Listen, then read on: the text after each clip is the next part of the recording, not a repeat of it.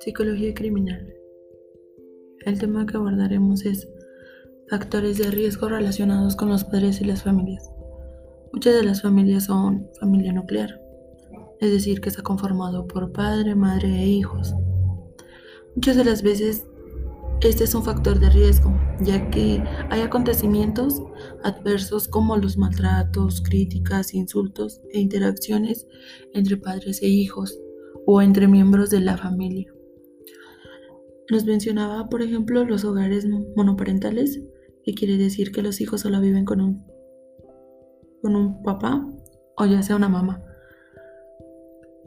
Nos menciona que pues es un factor igual de riesgo, ya que los padres muchas de las veces tienen que trabajar y no tienen quien se haga cargo de sus hijos. Y realmente los padres no están al pendiente de sus hijos para estar en su educación y tampoco en los modelos que tienen a la vista.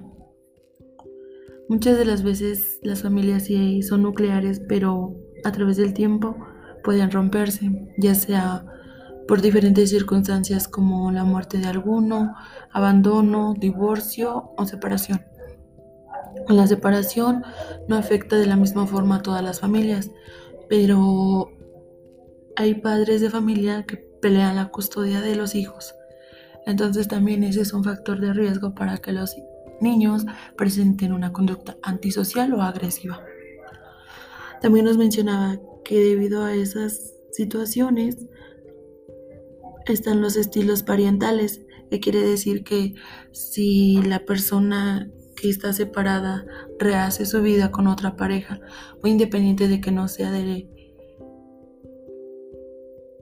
de la familia o no tenga que ver con sus hijos, tiene un factor de riesgo ya que muchas de las veces los hijos pues no aceptan a la pareja de, del papá o, o de la mamá. Entonces también ahí empiezan a presentar lo que son conductas negativas. Las prácticas de crianza son estrategias empleadas por padres de familia para alcanzar metas académicas, sociales, en diferentes contextos y situaciones. Hay cuatro tipos de estilos eh, parental. El primero es el autoritario. Es un estilo que trata de moderar, controlar y evaluar el comportamiento de sus hijos, dando así numerosas reglas que deben cumplirse. El segundo es el permisivo. Ahí es donde los padres le dan permisos o actitudes tolerantes o tienen actitudes tolerantes con sus hijos. No son como de muchas reglas.